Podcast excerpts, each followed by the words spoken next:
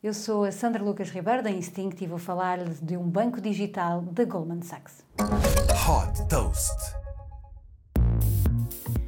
Se muitas vezes as grandes empresas deixam-se ultrapassar pelas startups em matéria de inovação e transformação digital, não foi o caso da Goldman Sachs.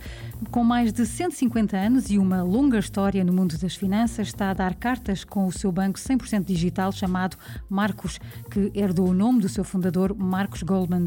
O banco Marcos permite integrar várias contas bancárias, mesmo de outros bancos, para proporcionar uma visão 360 não só das contas à ordem, como também também das poupanças, dos investimentos e dos empréstimos. À imagem do que muitas fintechs têm vindo a fazer, os movimentos de conta ganham inteligência, todos os gastos são discriminados por categoria, como supermercado, transporte, saúde, ou por compras mais frequentes, como forma de apoiar a tomada de decisão com base em dados comportamentais.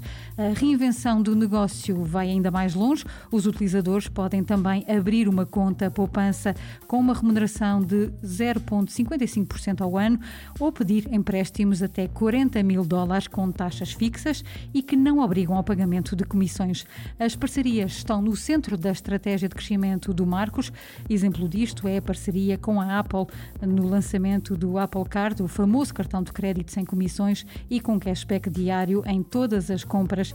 Outro exemplo é a parceria desenvolvida com a Amazon na criação de uma linha de crédito para pequenas empresas, disponível nos Estados Unidos e no Reino Reino Unido, o Marcos conta já com uma base de 5 milhões de utilizadores e contas feitas neste momento tem um total de 92 mil milhões de dólares em depósitos e 7 mil milhões de dólares em empréstimos.